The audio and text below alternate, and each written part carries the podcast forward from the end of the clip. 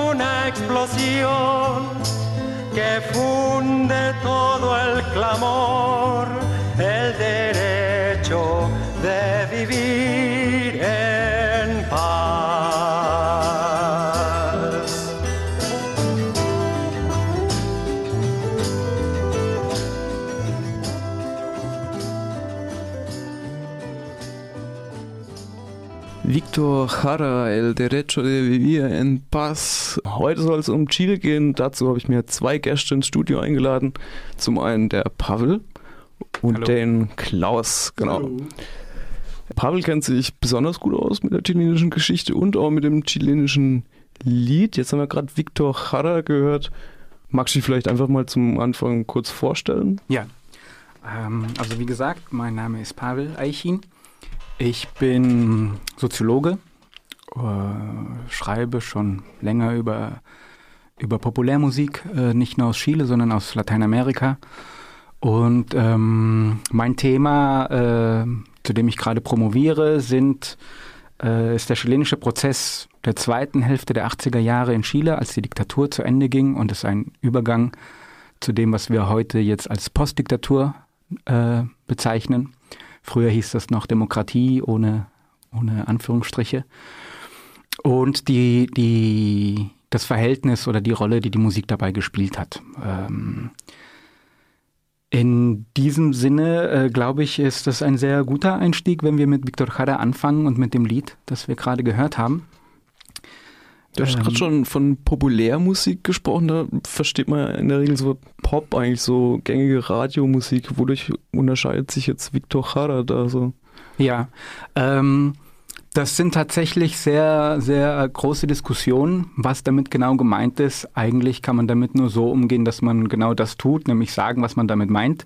Wenn ich sage Populärmusik, äh, gerade in, im Fall Lateinamerikas, dann bezieht sich das auf eine Musik, die verwurzelt ist in den musikalischen Traditionen der einzelnen Gebiete.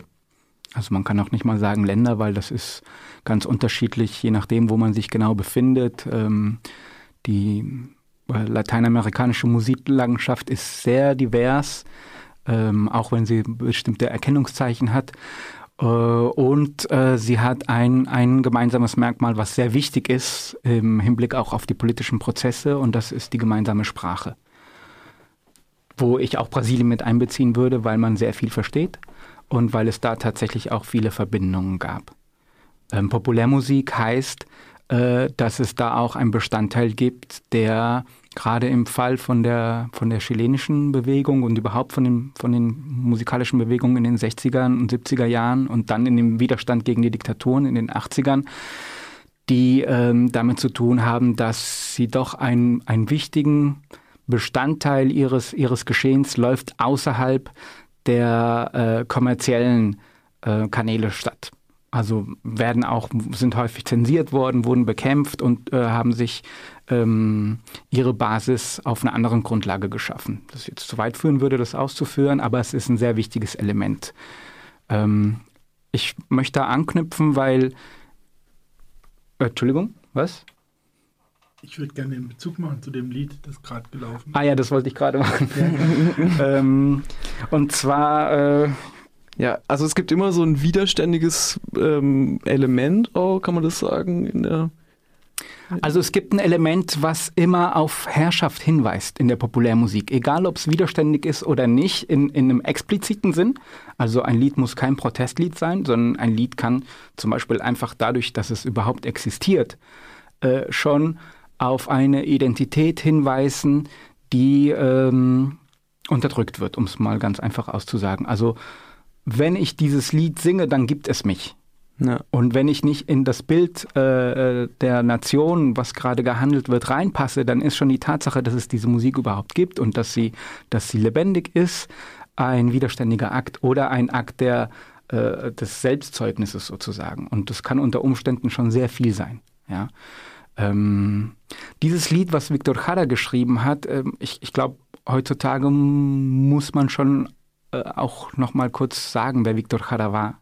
Ähm, weil äh, es ist viel Zeit vergangen, aber Victor Jara war mit Violeta Parra ähm, die zentrale Figur, also in der Reihenfolge Violeta Parra, Victor Jara, ähm, einfach chronologisch, die zentrale Figur des neuen chilenischen Liedes. Und das neue chilenische Lied ähm, war Teil äh, einer Bewegung in, in Südamerika, aber nicht nur in Südamerika, sondern in der ganzen Welt in, im Rahmen von, von Dekolonisierung äh, gegenüber Europa und den USA ähm, die sich gerade das zur Aufgabe gemacht hat, ähm, wieder eine, eine eigene Musik in Anführungsstrichen zu produzieren. Im Gegensatz zum Mainstream, der in den Radios lief, der sehr stark an den USA vor allem orientiert war in Südamerika.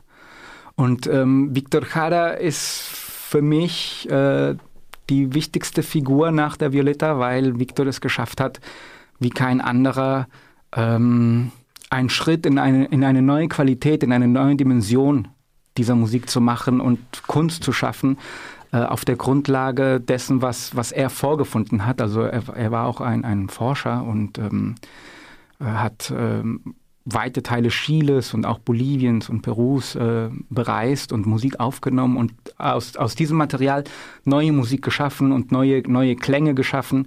Äh, ähm, und dieses Lied ist, ist äh, paradigmatisch dafür, weil ähm, wie wir gehört haben, es dort auch Instrumente gibt, die normalerweise vor allem zu diesem Zeitpunkt in der Populärmusik absolut unerhört waren. Also er hat das mit einer Rock-Kombo aufgenommen, was ihm sehr viel auch Kritik eingebracht hat. Ähm, Rock ist ja eigentlich was irgendwie angelsächsisches und ist mit den USA und England verbunden und ähm, so Sachen waren Victor aber ziemlich egal. Und äh, in dem Moment, wo er dieses Lied geschrieben hat, äh, das war der Kontext vom Vietnamkrieg und es ist eigentlich ein Lied, was für Vietnam geschrieben ist. Ähm, in dieser Zeit waren Solidarisierung mit Vietnam ein sehr wichtiges Element auch von innenpolitischen Prozessen überall auf der Welt. Ähm, also man denke zum Beispiel an 68 und so, da hat das alles eine Rolle gespielt. Und äh, Victor hat dieses Lied aber so geschrieben, dass es sehr universell ist. Und es ist tatsächlich so universell, sowohl in seinem Klang wie auch in dem, was er sagt. Also das Lied heißt El Derecho de Vivir en Paz, das Recht in Freiheit zu leben. Ähm, das ist eigentlich. Frieden, in Frieden. Äh, Entschuldigung, in Frieden. Ich mache diesen Versprecher immer. Ja. Ich muss mal drüber nachdenken. Ja, interessant. Aber ähm, ja, das Recht in Frieden zu leben. Und äh, das ist eigentlich noch grundsätzlicher. Es ist schwer, dem was entgegenzusetzen auf argumentativer Ebene. Ja.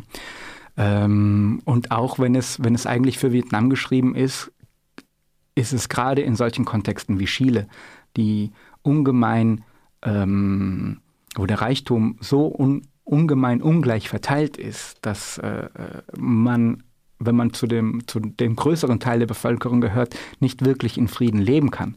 Äh, der Schritt, das Lied sich zu eigen zu machen, ähm, ein ganz kurzer ist. Und ich sage das, weil das ein Lied ist, was eigentlich im Liedgut von Victor Jara, der auch immer verboten war und der nie irgendwie großartig im Radio gespielt wurde, ähm, eher in der zweiten Reihe war. Es gibt andere Lieder von Victor, die bekannter sind.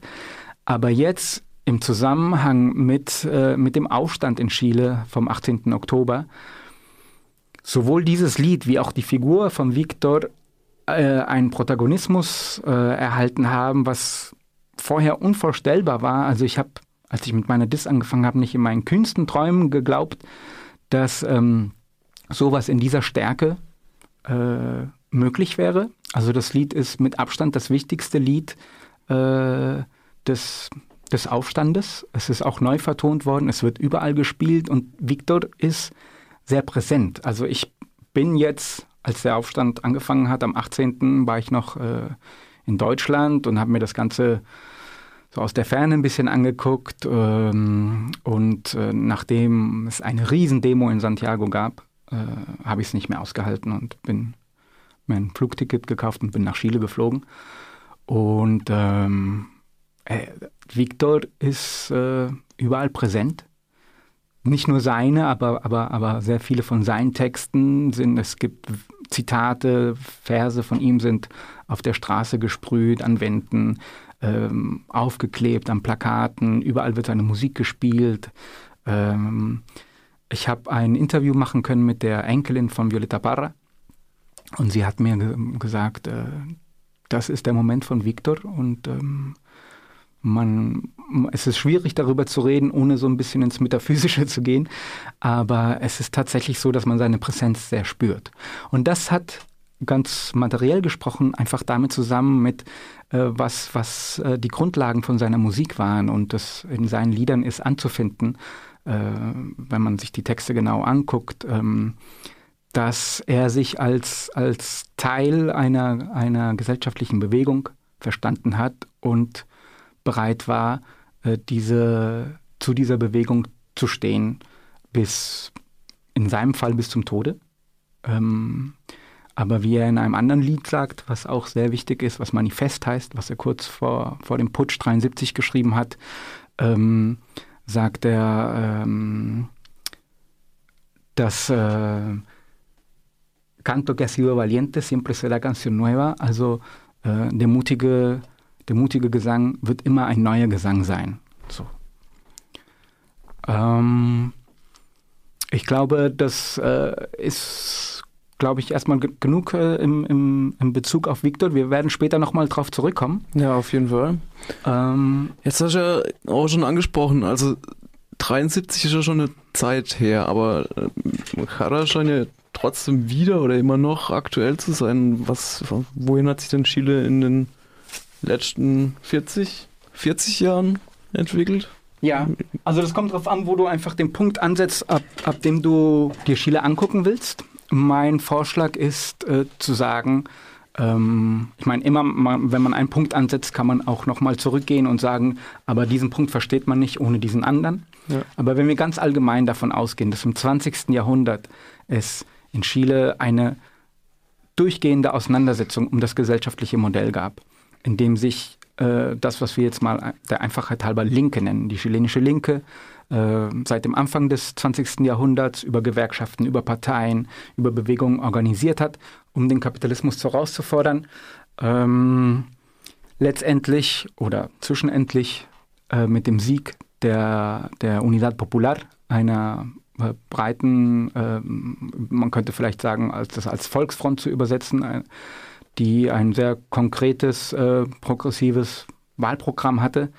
Ähm, 1970 wurde äh, Salvador Allende als Präsident gewählt und die Regierung der Unidad Popular hat ziemlich genau 1000 Tage existiert und ist dann äh, von den Militärs weggeputscht worden in Zusammenarbeit mit der Oligarchie in Chile und unter tatkräftiger Unterstützung der USA. Und äh, in diesem Zusammenhang ist in Chile, anders als in den ganzen Diktaturen Lateinamerikas und in weiten Teilen der Welt in dieser Zeit, ähm, der Neoliberalismus eingeführt worden. Das hat damit zu tun, dass in Chile äh, der Putsch zwar von, mh, mm, also die Armee ist traditionell immer sehr konservativ, äh, allerdings ähm, gab es schon immer einen Bezug zu den USA. Also die chilenischen Eliten haben, sind gehen in, in, den USA auf die Unis, werden dort erzogen, machen ein paar Jahre in Europa auch. Und äh, äh, es gab eine Gruppe von Leuten, die in Chicago Ökonomie studiert hat. Bei Milton Friedman. Genau, der war damals Prof und Zufall oder nicht, das kann man so sehen, wie man will. Also äh, dazu muss man sagen, Milton Friedman und Chicago waren schon eine außergewöhnliche Schule innerhalb der USA. Es war jetzt nicht der Mainstream in den USA, ganz und gar nicht, sondern es war was sehr Neues. Und diese Leute haben dort promoviert und sind einfach als äh, promovierte Ökonomen zurückgekommen und haben angefangen, an der, an der chilenischen Universität, also an der katholischen Universität zu arbeiten. Dann kam der Putsch und die hatten nicht so ein wirkliches äh, Programm. Äh, das erste Programm war, die Unidad Popular zu stürzen, ähm, ein, ein Massaker anzurichten innerhalb der, der Bewegung, also die, die Bewegung zu köpfen, angefangen von Allende, äh, aber auch Victor Jara zum Beispiel ist in, in der ersten Woche des Putsches äh, umgebracht worden. Und das sozusagen alles, was irgendwie eine, eine, eine Funktion hatte innerhalb der Unidad Popular, ähm, ist verfolgt worden. Äh, es sind viele Menschen getötet worden. Manche konnten sich ins Ausland retten, waren im Exil. Ähm, meine Familie zum Beispiel. Also ich bin als, als äh, Sohn von Exilchilenen in Deutschland geboren. Und ähm, danach äh, hat die, die, die, die Militärdiktatur aber ziemlich schnell auf dieses Pferd gesetzt der, der neoliberalen Transformation, so ein bisschen aus der Ratlosigkeit, würde ich sagen. Und in Chile wurde dann dieses neoliberale Experiment im großen Stile eingeführt. Ah, eins der allerersten Länder. Das erste. Das erste. Das erste einer, einer der Slogans, die äh, ich, ich springe so ein bisschen hin und her, weil das die ganze Sache äh, auch so erfordert, aber eine, eine Sache, die man in Chile auf der Straße jetzt lesen kann, ähm, weil im Gegensatz zu früher, wo, wo die Demos sehr, sehr äh, ordentlich waren, in Anführungsstrichen. Also man hatte so eine große Losung, die zum Beispiel eine Partei oder die Gewerkschaft ausgerufen hat und dann hatte man Fahnen von den Parteien oder von irgendwas. Äh, macht sich jetzt wir können das vielleicht als, als äh, neoliberalen Effekt der Subjektivierung betrachten, aber jeder geht mit seinem eigenen Schild hin und schreibt äh, drauf, was, was einem so auf dem Herzen liegt. Und das äh, ist sehr, sehr interessant zu sehen, was die Leute schreiben. Es ist auch sehr konkret äh, äh, und ähm, es gibt viele Hinweise darauf, was in Chile gerade läuft, wenn man sich diese Sachen anguckt. Und eine der Sachen, die man häufig zu sehen bekommt, ist, hier wurde der Neoliberalismus geboren hier soll er verrecken.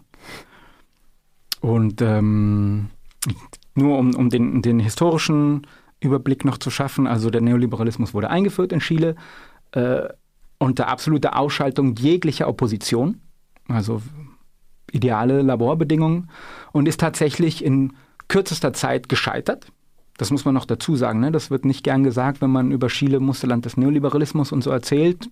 Das Die, war noch unter Pinochet. Das war unter Pinochet, das ist eigentlich gleich schiefgegangen. Hm. Und der Staat musste intervenieren und eine Bankenrettung vornehmen, wie wir sie vor ein paar Jahren hatten. Das lief schiefgegangen meinst du, dass dass die das ist total runtergekracht. Also ähm, die äh, Banken mussten gerettet werden mit Steuergeldern. Und, ähm, das, was hier vor kurzem passiert Ja. Und tatsächlich wurde in den USA das äh, äh, belächelnd kommentiert, in den anderen Unis und Fachbereichen als Chicagos kürzester Weg zum Sozialismus. Ähm, weil äh, oh, es da nichts mehr gab in den Geschäften zu Nein, kaufen, weil der Staat, oder? weil der Staat eingreifen musste und alles nochmal regulieren und retten und regeln musste. Ah. So, ne? Aber das hat die nicht weiter gejuckt. Die haben das gemacht und haben das Programm trotzdem aufrechterhalten. Und ähm, Innerhalb der 80er Jahre hat sich dann wieder im, nach dem ersten Schock, sagen wir mal, der Verfolgung und äh, also wir reden von einer Diktatur, die äh, alle möglichen Menschenrechtsverletzungen begangen hat und in der Welt auch sehr, es wurde sehr auf Chile geguckt, sowohl vor der Diktatur wie auch nach der Diktatur. Das ist ein bisschen so eine Ausnahmestellung. Also Gewalt und äh, blutrünstige Diktaturen und Menschenrechtsverletzungen gibt es überall.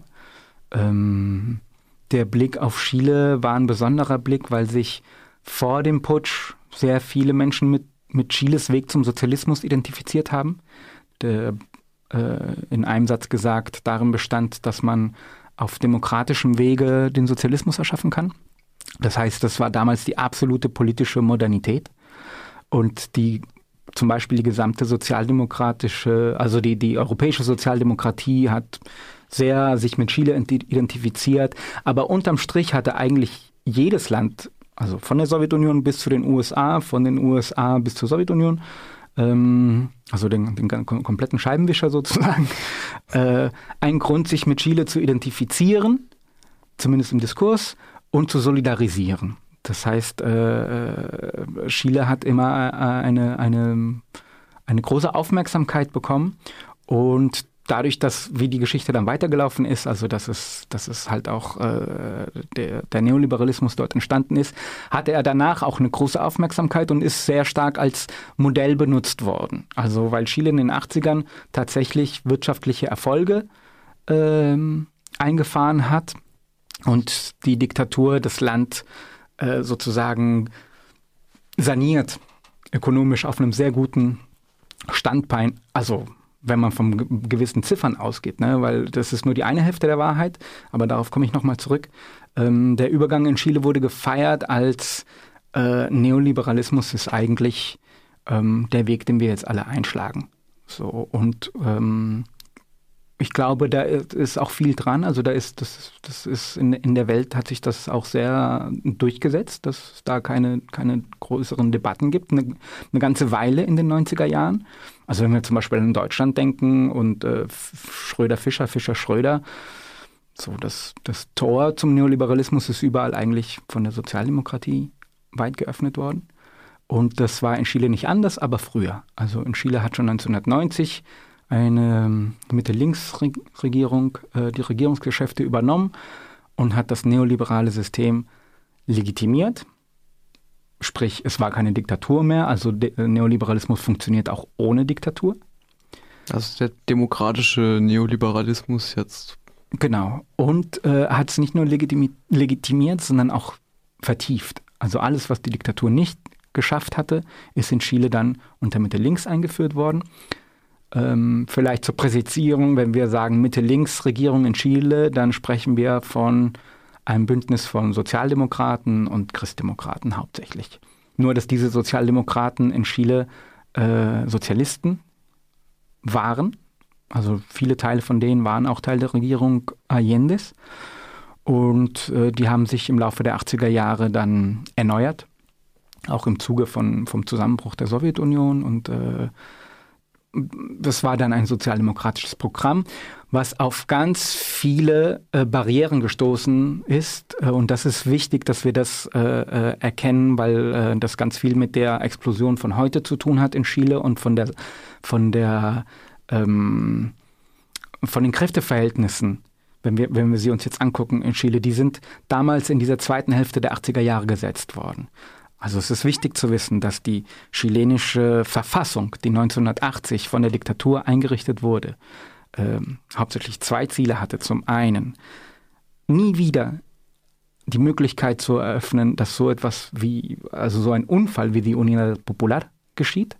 Das heißt, dass wirklich linke Kräfte über einen demokratischen Weg äh, zum Beispiel an die Regierungsmacht kommen muss auf jeden Fall verbaut, verhindert werden. Es darf sich nicht wiederholen und deswegen hat die Verfassung von 1980 sehr viele Sicherungen eingebaut äh, über die Organisation der Wahlbezirke, über das Wahlgesetz. Ähm, Senatoren, die im Parlament waren, die aber, also im Senat, die, die nicht gewählt wurden, sondern die zum Beispiel alle Ex-Oberbefehlshaber der Streitkräfte äh, kamen in diesen Genuss, dann Senatoren zu sein und so. Also in Chile gab es sehr viele Mechanismen, Sicherungen, die eingebaut waren, um sowas auf keinen Fall zuzulassen. Und im Moment haben wir in Chile gerade mit der, der letzten Sicherung zu kämpfen, die äh, weil es ist immer so ein bisschen wie, man, man schafft eine ab und dann springt eine andere auf, von der, die man vorher nicht so auf dem Schirm hatte als Öffentlichkeit. Ne? Und im Moment ist das der Tribunal Constitucional, was sich harmlos mit ähm, vielleicht äh, äh, Verfassungsgericht übersetzen ließe, aber es ist ein Gericht, was de facto äh, völlig in der Hand der, der politischen Rechten ist und immer wenn es, äh, wenn es mal geschafft wird, im Parlament etwas durchzudrücken, nach vielen Jahren, wie zum Beispiel das Abtreibungsgesetz jetzt vor kurzem, von Verhandlungen und von Konzessionen, dann greift dieses, dieses Gericht ein und erklärt das Ganze für ungültig und man steht wieder da wie vorher. Ja. Und ähm, das ist die eine Absicht von dieser Verfassung und die andere ist, den Neoliberalismus einen Verfassungsrang zu geben. Das heißt, in der chilenischen Verfassung sind die Möglichkeiten des Staates sehr eingeschränkt. Mhm. Ja. Wenn wir uns ein Beispiel angucken, Chile ist ein Land, was große äh, Reserven an Bodenschätzen hat. Ja, also Kupfer ist ja schon, schon immer bekannt. Äh, davor war es Salpeter. Äh, tatsächlich hat Chile auch sehr viel Lithium was im Moment äh, wichtig ist äh, für die ganzen Akkus und äh, so. Auf der, in der äh, Salade Uyuni, oder? Zum Beispiel. Äh, ja, also an der Norden. Grenze mit Peru Norden, genau, mit und Bolivien. Bolivien. Ja, ja, ja. Also das sind die beiden Länder, die die äh, größten äh, äh, Reserven haben. Und in Chile ist es tatsächlich so, dass äh, diese Reserven dem Staat gehören. Ähm, aber äh, der chilenische Staat darf sie nicht ausbeuten. Das heißt, er darf nicht irgendwie eine Agentur einrichten, die sich dann darum kümmert, äh, äh, dieses Gut zu auszubeuten, zu bearbeiten, zu verkaufen, äh, um dadurch große Einnahmen zu haben, wie es eigentlich selbstverständlich ist. Also Das steht in der Verfassung. das steht in der Verfassung. Der, der, der Weg, der in der Verfassung steht, ist, dass diese Vorkommnisse ähm, sozusagen auf den Markt geworfen werden müssen und dass sich große Firmen äh, in, in einem, sagt man das so, Lizitationsverfahren, also in einer Ausschreibung ja.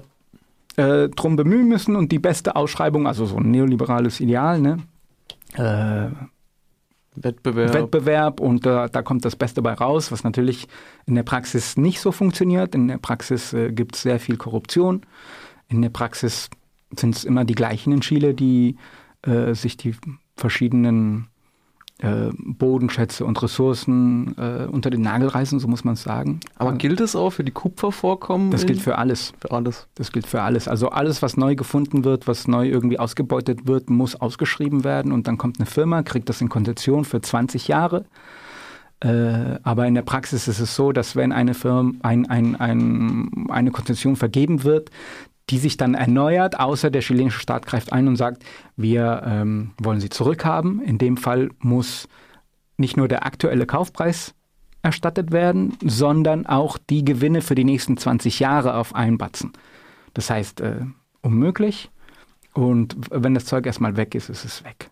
So. Und das ist in Chile, geht vom Kupfer über das Lithium und reicht bis zum Wasser. Also in Chile kann man auch die Flüsse kaufen, kann man auch das Grundwasser kaufen.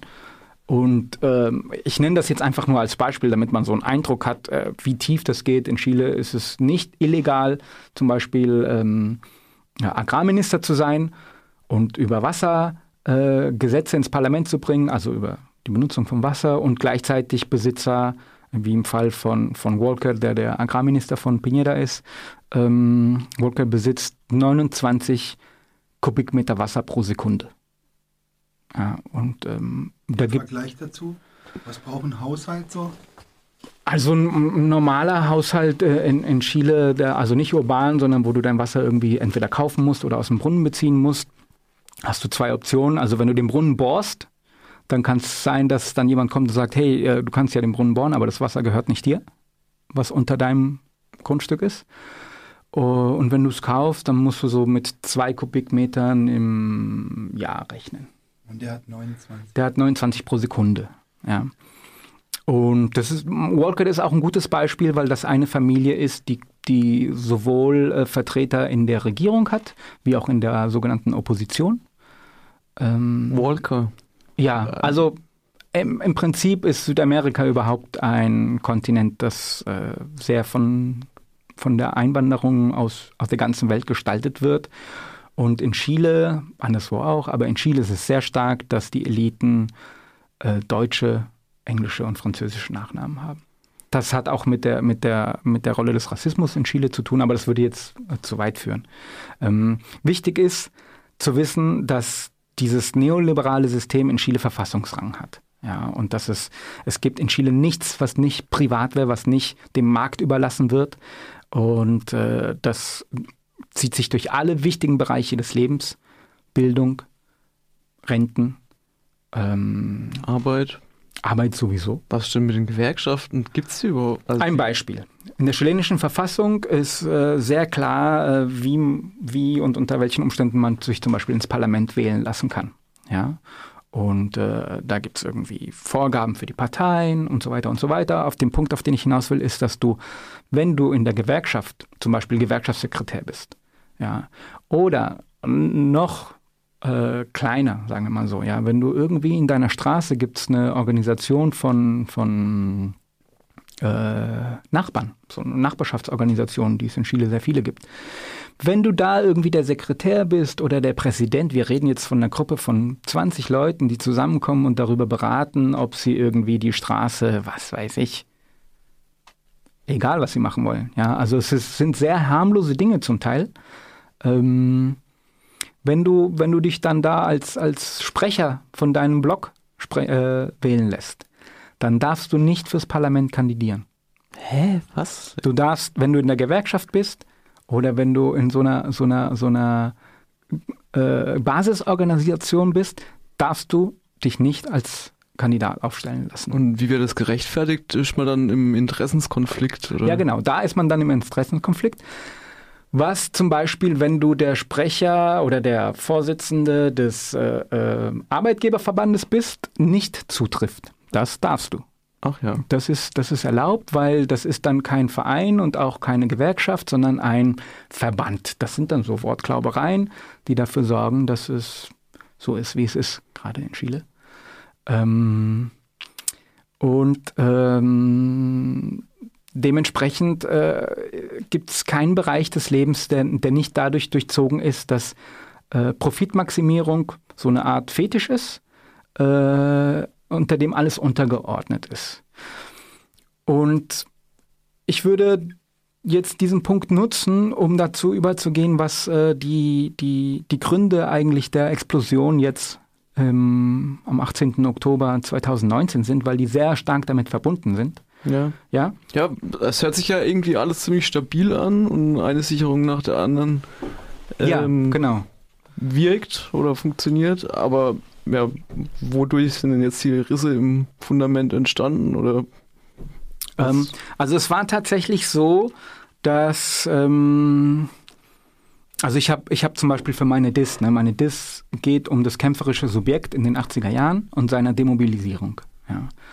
Und in diesem Kontext war jetzt die ganze Zeit äh, davor, hat sich wie eine Ewigkeit angefühlt. Also wie du sagst, das System ist stabil, das System äh, kommt mit allem zurecht. Es wird alles abgeschmettert. Die Leute haben auch irgendwie kein Interesse mehr auf den ersten Blick. Ne, es ist, es, also es ist leichter, sich äh, das Ende der Welt vorzustellen. Als ja, oder so, so das irgendwie das Ende der Fähigkeit, dem was entgegenzusetzen.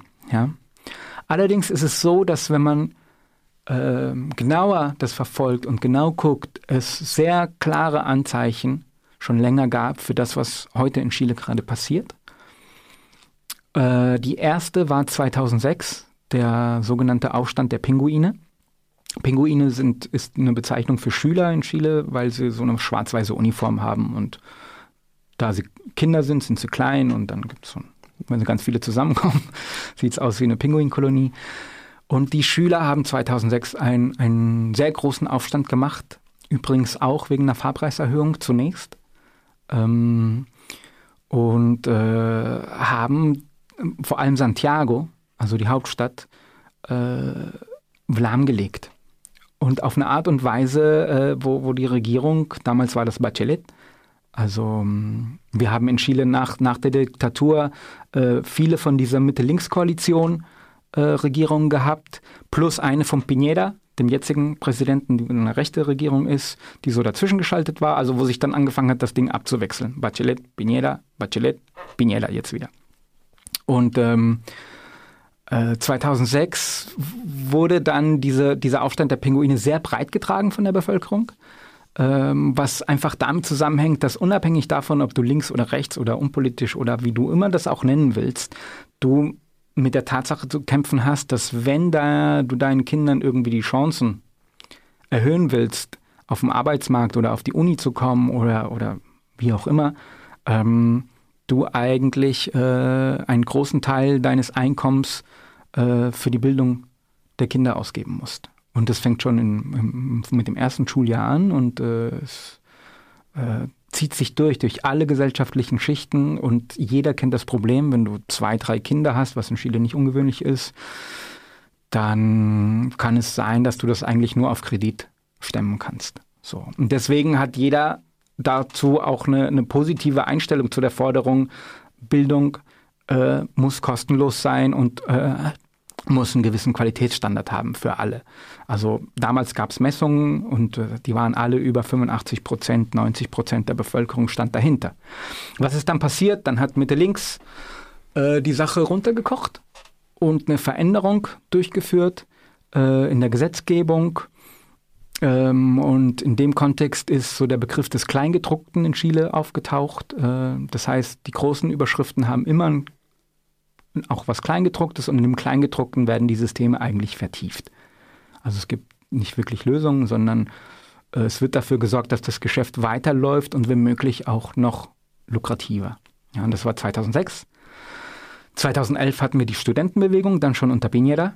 Die, ein, äh, das waren eigentlich die Schüler, die jetzt einfach älter waren und in die Unis gekommen sind und ein, einen sehr großen eine sehr große Mobilisierung äh, äh, hingekriegt haben, die sich auch über die Jahre gehalten hat und gezogen hat. Also äh, die, die Schülerbewegung war nicht so lange, aber 2011 war schon sehr massiv, sehr lange. Es gab Proteste bis in 2013. Eigentlich hat die Studentenbewegung nie aufgehört, äh, aktiv zu sein, ab 2011. Also davor auch, aber nicht in dieser Massivität. Und ähm, 2011 wurde so das Thema eigentlich in die Unis äh, verfrachtet was bedeutet, lass uns das immer auch konkret besprechen. Äh, für viele chilenische Familien bedeutet es, hast du zwei Kinder, musst du dich entscheiden, welches von beiden auf die Uni geht, weil es reicht nicht für beide. Oder du verschuldest dich bis in die, in die nächste Generation. Also wenn du studieren sollst, dann ist klar, dass äh, du das niemals in deinem Leben zurückzahlen kannst, sondern auch deine Kinder werden von diesen Krediten belastet sein. Ähm, und äh, es ist wieder sehr massiv, deswegen hat es einen sehr breiten Rückhalt in der Bevölkerung, um sowas zu verändern. Ähm, ich gehe jetzt mal so ein bisschen schneller durch die einzelnen Faktoren durch, weil über jedes könnten wir sehr lange sprechen und was da passiert ist. Aber im Zuge von dieser Studentenbewegung 2011 ähm, hat sich eine neue Gruppe von politischen Anführern etabliert, die äh, dann auch auf Anhieb äh, den Einstieg ins Parlament geschafft haben. Also da hat sich was verändert. Da gab es einen ersten wirklich klar zu beobachtenden Knacks in diesem stabilen neoliberalen Dings. Es wurde zum ersten Mal wieder öffentlich davon gesprochen, dass das System nicht funktioniert, dass es nicht unsere Probleme löst und dass da was anderes her muss. Und die Studentenbewegung hat auch als, als oberste Losung sozusagen gesagt, äh, kein Profitstreben in der Bildung. Äh, das ist inkompatibel. Und das rührt natürlich ans Eingemachte. Also da hat sich die Rechte sehr schwer getan, wobei man auch sagen muss, dass die Konzertation, also ich nenne es jetzt Konzertation, sie haben jetzt ein paar Mal den Namen gewechselt, aber im Grunde sind es die gleichen Akteure, also es, sind ja auch wirklich die gleichen Personen, ne, ähm, die da seit, seit dem Übergang zur, zur Postdiktatur ähm, da die Fäden ziehen.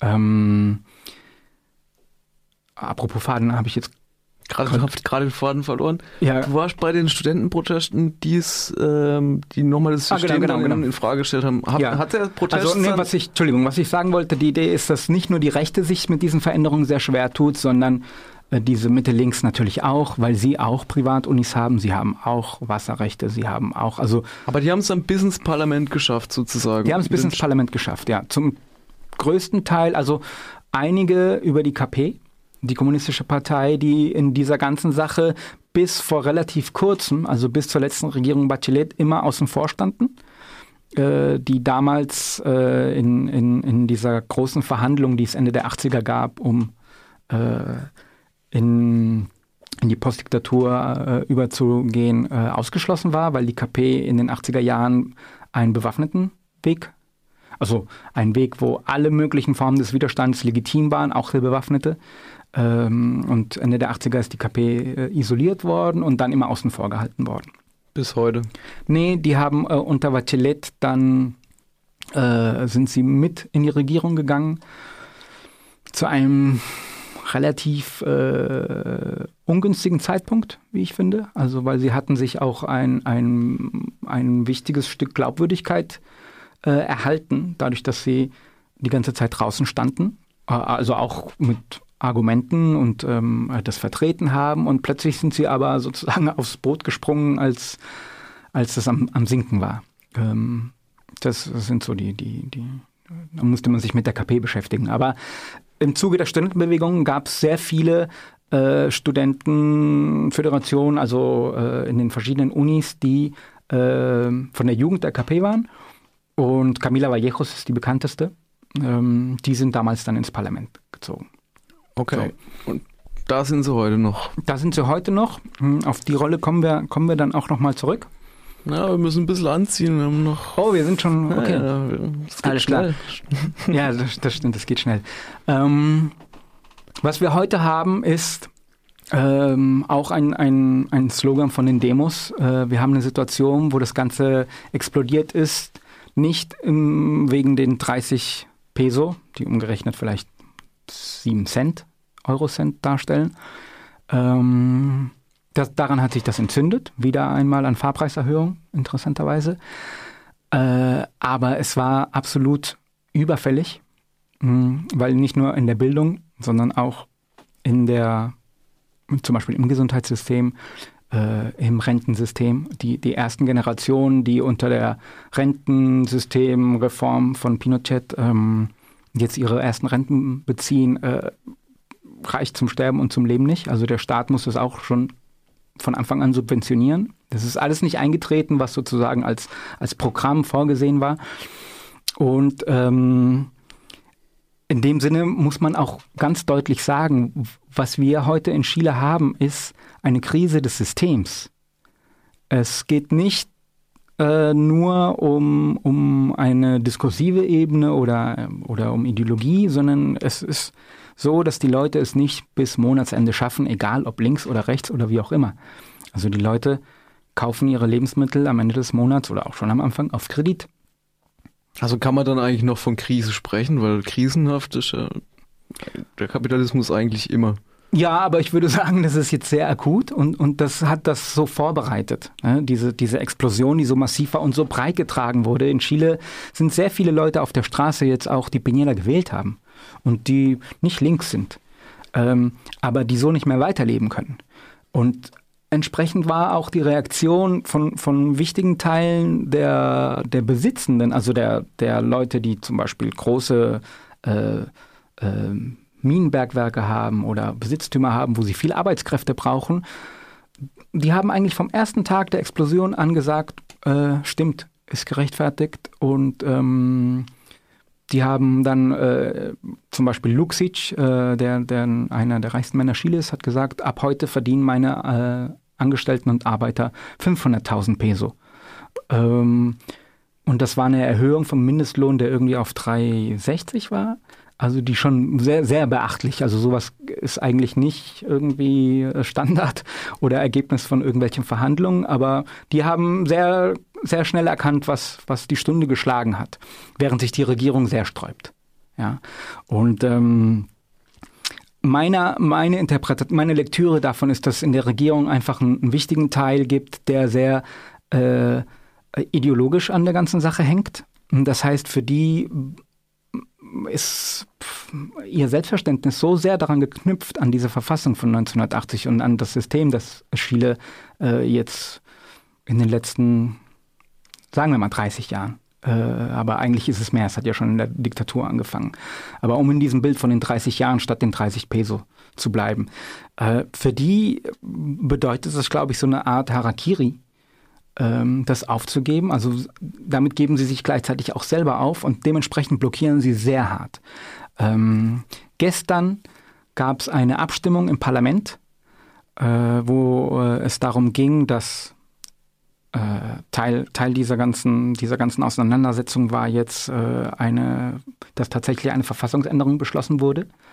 Ähm, zu einem Zeitpunkt, den wir vielleicht noch mal kurz erläutern können. Aber was ich jetzt sagen möchte, ist, dass es da ausgehandelt wurde, dass die Verfassung von 1980 aufgelöst wird und äh, es eine neue Verfassung geben wird. Es gibt sehr viel Streit darüber, wie sie, wie sie geschrieben werden soll, wer sie schreiben soll, also äh, wie das im Konkreten aussehen soll. Äh, Fakt ist, dass nicht geklärt wurde, äh, wie genau die Vertreter gewählt werden können. Das heißt, das, was ich am Anfang gesagt hatte, dass du zum Beispiel als Gewerkschaftssekretär dich nicht wählen lassen darfst, ähm, das sollte natürlich korrigiert werden. äh, damit es überhaupt sowas gibt wie, wie, wie eine Legitimität, Legitimität von, von der ganzen Veranstaltung, weil das sonst wieder in dieser politischen Kaste bleibt, die die Leute, also die sehr verhasst ist. Die Leute vertrauen dem Parlament nicht. Ja, und es gibt viele Messungen darüber. Also einer, einer der, der Orte, die wirklich überhaupt kein Prestige mehr haben, sind, äh, ist das Parlament. Mhm. Ja. Und ähm, ein anderer Punkt, der, der äh, sehr hart diskutiert wurde, war eine Frauenquote für, für dieses neue verfassungsgebende Organ und äh, eine Minderheitenquote für die indigene Bevölkerung. Alles drei ist gestern abgeschmettert worden im Parlament. Ähm, die Rechte hat sich durchgesetzt. Und äh, wir sind an einem sehr spannenden Moment, wo, wo der, wir nennen es mal so, der zivile Protest, der sehr breit ist und sehr, sehr, sehr tief äh, in Chile gerade ist, ähm, was aber in den Medien nicht, nicht zu erkennen ist. Also wenn du dich nur über die Medien orientierst, dann siehst du immer Barrikaden und siehst brennende, also siehst Gewalt, Bilder von Gewalt.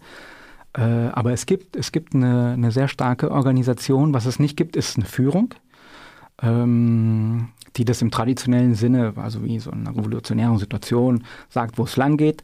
Ähm, das ist durch diese Tatsache, dass die politische Kaste, ich glaube, Kaste beschreibt es sehr, sehr, sehr genau, ähm, äh, die kann sich nicht blicken lassen. Also sobald diese Leute, äh, es gibt auch Linke dort, ja, aber die werden alle in einen Topf geworfen und wenn die irgendwo auftauchen, dann werden sie ähm, im besten Fall höflich gebeten, wieder zu gehen. Ja. Ähm, das ist schwierig, weil, weil wir eigentlich in einem Punkt sind, wo man, wo man sehr in die, in die, in die Initiative gehen könnte. Aber äh, es gibt niemand, der irgendwie wirklich äh, die Repräsentation dieses ganzen, dieser ganzen, äh, äh, ja, nennen wir es mal Chaos, aber dieses, dieses auch dieses äh, Unbehagens und dieses, äh, wir wollen nicht mehr so. Ne? Das geht nicht mehr so weiter. Wir sind jetzt zwei Monate, ist seit dem 18. Oktober und es, es gibt jeden Tag ist alles voller Aktivitäten und Demos und es äh, gab schon mehrere Streiks, also Generalstreike. Und ähm, wir sind jetzt an dem Punkt, wo ähm, von der Rechten auf Zeit gespielt wird. Ähm, Mitte links äh, ist, hat sich wieder hergegeben, um eine Wiederholung von 1990 ähm, zu inszenieren. Das heißt, wir verändern alles, damit alles gleich bleibt.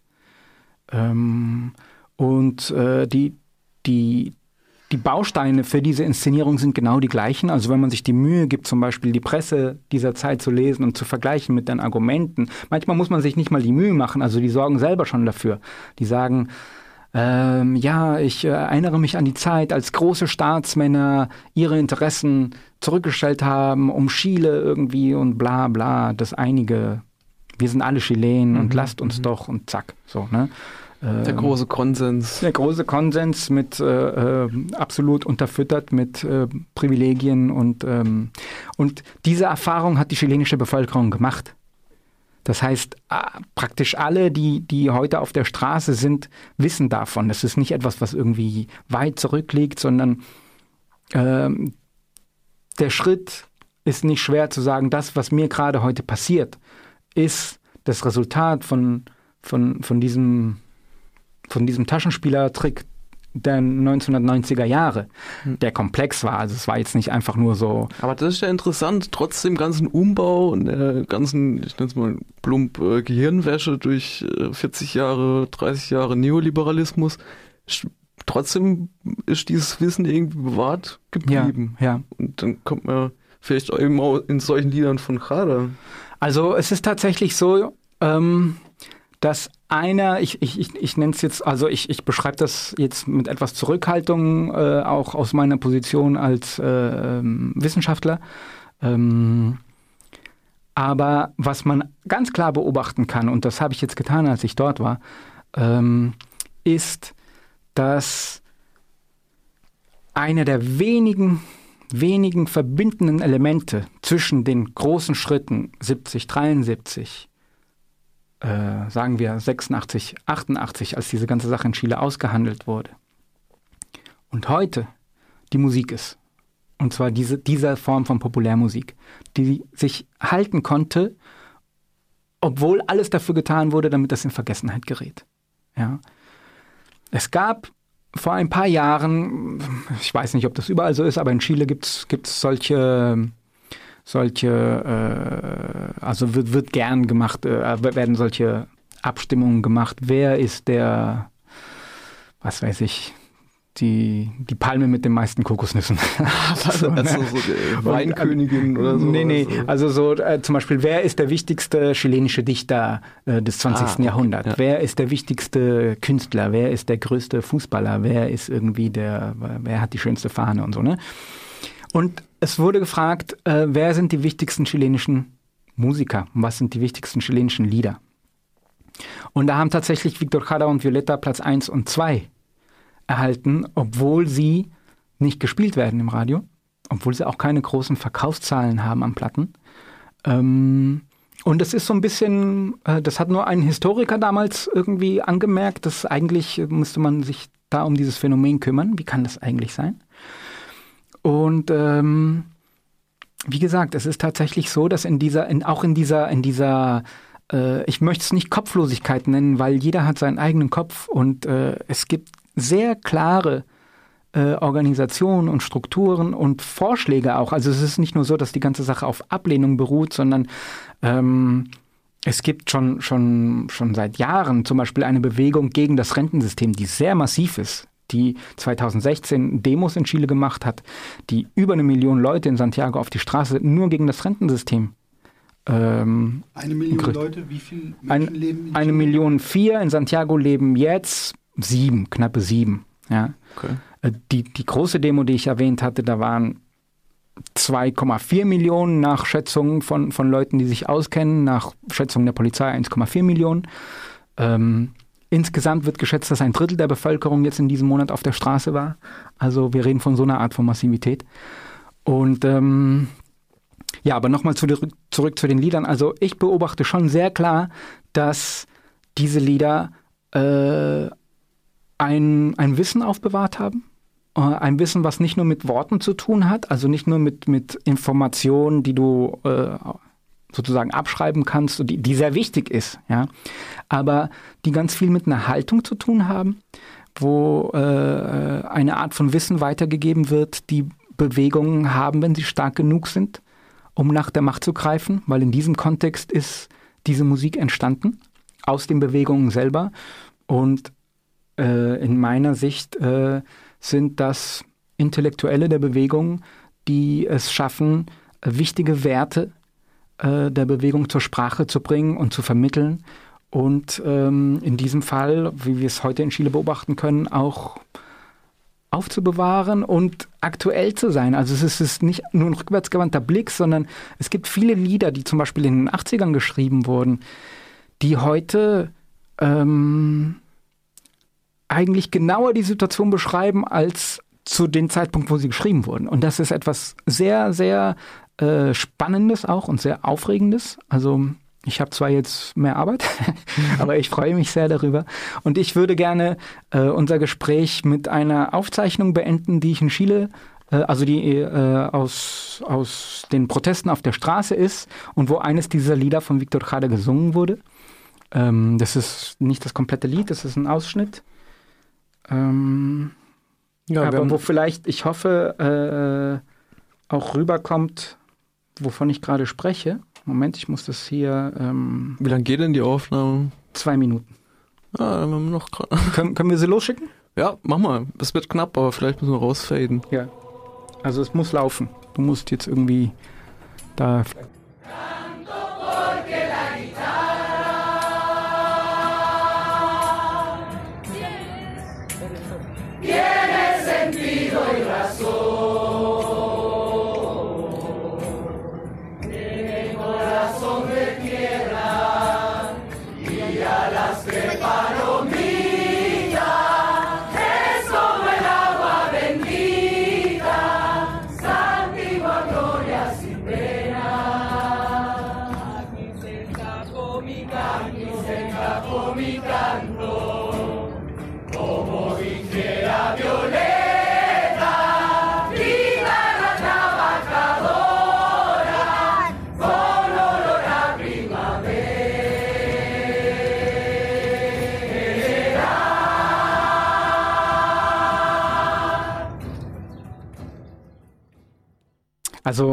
Um, um nur einen Satz aus diesem Lied zu übersetzen. Ähm, Mi canto es de los andamios para alcanzar las estrellas. Mein, mein Gesang ist ein Gerüst, um äh, zu, zu den Sternen zu gelangen. Ich glaube, dass äh, das bezeichnet sehr gut die, die Funktion von dieser Musik und dass wir sie jetzt brauchen. So, und deswegen greifen die Leute auf diese Musik zu. Und äh, am ersten Tag des, des Aufstandes kannte niemand den Text von El Derecho de Vivir en Paz. Und heute kennt jeder den Text und das Lied hat sich verselbstständigt und ebenso diese Musik. Und wir sind am Ende der Zeit. Wir können leider nicht weiter vertiefen, aber es ist sehr spannend und äh, ich glaube auch wichtig, was in Chile gerade passiert.